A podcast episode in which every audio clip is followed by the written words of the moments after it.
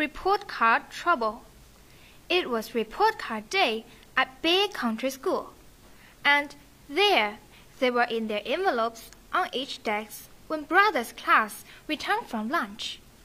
Most of Brother's classmates sat right down, looked their report cards out of their envelopes, and looked at them. But not Brother.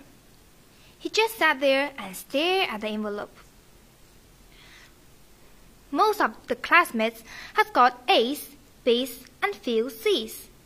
But Brother stared at the envelopes as if they were a bomb about to go off. He picked it up and ever so slowly drew the report card out of envelope. It was clean swept. Brother has gotten a trouble, terrible grade in every subject except physical education. It was a problem. Brother was so taken up with sports that he had let his other subjects slide, slide, slide. And now Brother was in a soup, deep in soup up to his eyeballs. He was looking straight ahead and walking like a robot. They climbed onto the bus. He started straight ahead as the bus drove away from the school. Later, Mama and sister watched from the next door as Papa looked at brother's report card. Sister put his fingers in his ear, muffled the explosion. This is the worst report I have ever seen.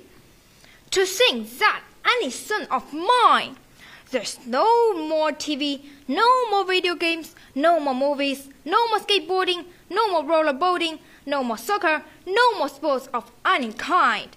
And furthermore, you are going to be grounded until you put your marks up. After dinner. Hey, look, said Papa as he scanned the paper. This is a pretty good movie playing at the multiplex what do you say we take in? A... But Papa didn't finish because Mamma frowned and shook her head no. What are you moping about? You're not grounded, said Mamma. No, said Sister, but I may as well be. With brother grounded, I've got nobody to play with. That evening, Mamma looked at Papa's side. My dear, she said, I'm just as disappointed in brother's report card as you are. But, in a way, we're almost as much to blame as brother. We are, said Papa. That's right, said Mamma. There's more to being a parent than cheer at the soccer games. We should have been checking on his work. What do you think we should do? asked Papa. Hmm, why don't we help him? That night, Brother had to make a model of solar system. Luckily, Mama has enough fruit and vegetables to had to do the job. And just as they had the night before, the whole family pitched in. It helped that Brother had got a B in the fractions and percentages quiz and an A for his solar system. I promise, said Brother, I don't want to get a report card like that ever again. Good, said Papa. That's a big loss of my mind, because I don't ever want to go through being grounded again.